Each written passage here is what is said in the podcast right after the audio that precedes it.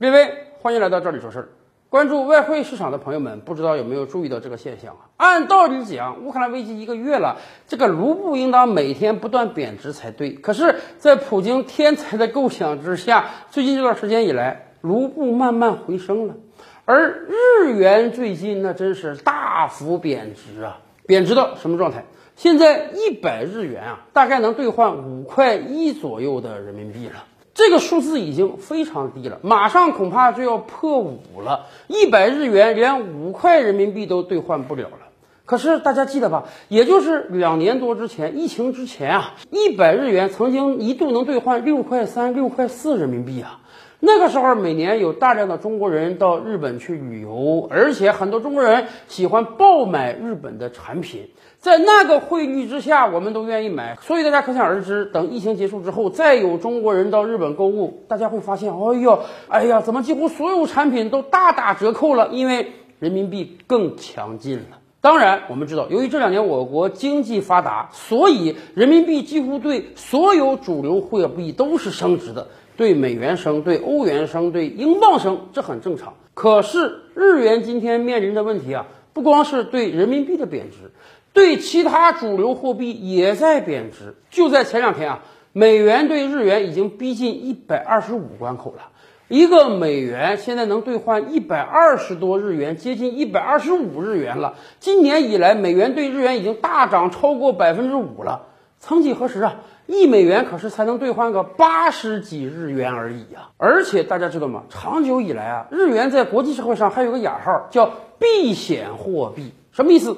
当世界遭遇到重大的灾难啊、经济危机之时，很多人是愿意去买日元的，因为日本的经济发达，日本有大量的海外投资，所以日元是很坚挺的。一有什么危难，日元对其他主流货币都是升值，因为有大量的钱要来追捧日元。大家感觉到这个时候持有日元资产是最安全的，最能保值增值的。而这一次完全不一样了。这一次，全球都处于乌克兰危机之中，以美国为首的西方国家加大了对俄罗斯的经济制裁，这使得世界经济越来越不稳定，有发生经济危机的风险。按照以往，在这样一个危机时刻，日元应当升才对，大量的避险资金应当涌出来购买日元才对，而现在恰恰相反。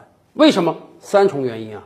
最直接的原因呢，是因为美国在那边加息，美国的通货膨胀太严重了，所以美联储不得不开启加息的通道。刚加了一次啊，还不够，人家说了，今年之内还得加个五六次。而另一方面呢，日本经济不太好啊，日本经济现在还要搞量化宽松，所以日本显然不能跟随美国的脚步加息，那么就会使得美元日元之间的利差进一步拉大。日本本身就是零利息甚至负利息了，美国那边不断加息，这使得投资者都意识到了，这个美元起码利息高啊，投资美元能赚到更多的钱啊，因此大家会追捧美元，放弃日元。这一直接原因使得日元在最近一段时间不断的贬值。当然，还有更重要的两个根本原因，那就是国际能源价格的飙升和日本经济的衰退。日本是一个外向型的经济。日本本国国土狭小，人口众多，没有什么自然资源，所以日本的经济实际上是一个外向型的经济。日本长久以来进口大量的能源原材料，经过加工生产出工业制成品卖出去，然后就有了点石成金的变化。日本就能赚到大量的钱，成长为全球第三大经济体。但是这几年以来，日本日子不太好过。一方面，国际能源价格飙升。两年前一桶石油四十美元，现在一桶石油一百二到一百四，甚至未来还会不断的飙升。这使得像沙特呀、俄罗斯这样的产油国当然赚得盆满钵满了，但是对于日本这样的石油进口国而言，那可就要承担这个高油价的损失了。所以日本经济啊破天荒的在过去几个月连续出现了逆差。日本这种外向型经济，在它好的时候，它是要大量的顺差的，大把的赚外国人的钱的。可是今天，由于能源价格的飙升，日本每年得拿出大量的外汇购买能源，使得日本已经连续多个月出现了逆差。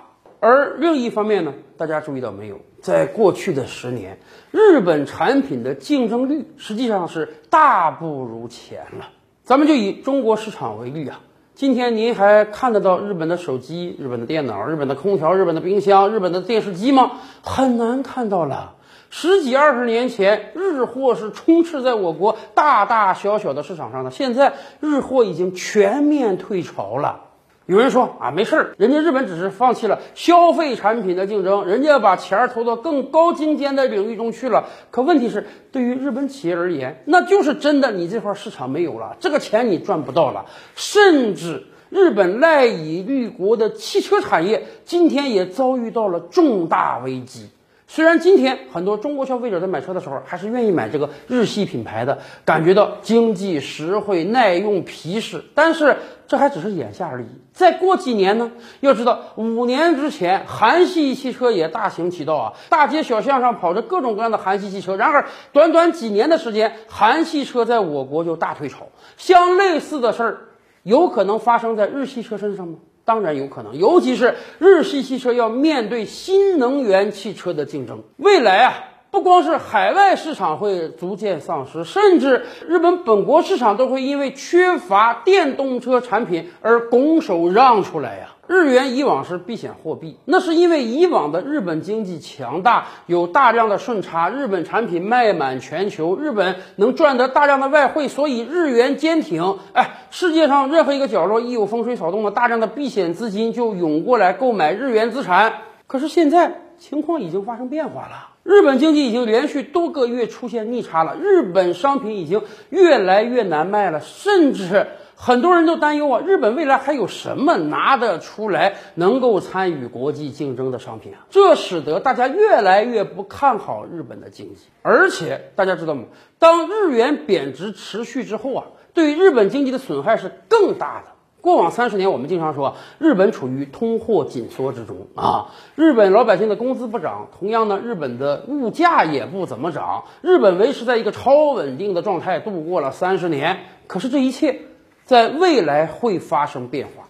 你想啊，当日元不再坚挺之时，当日元对美元对人民币有大幅贬值之后，日本在进口商品就要花更多的钱了。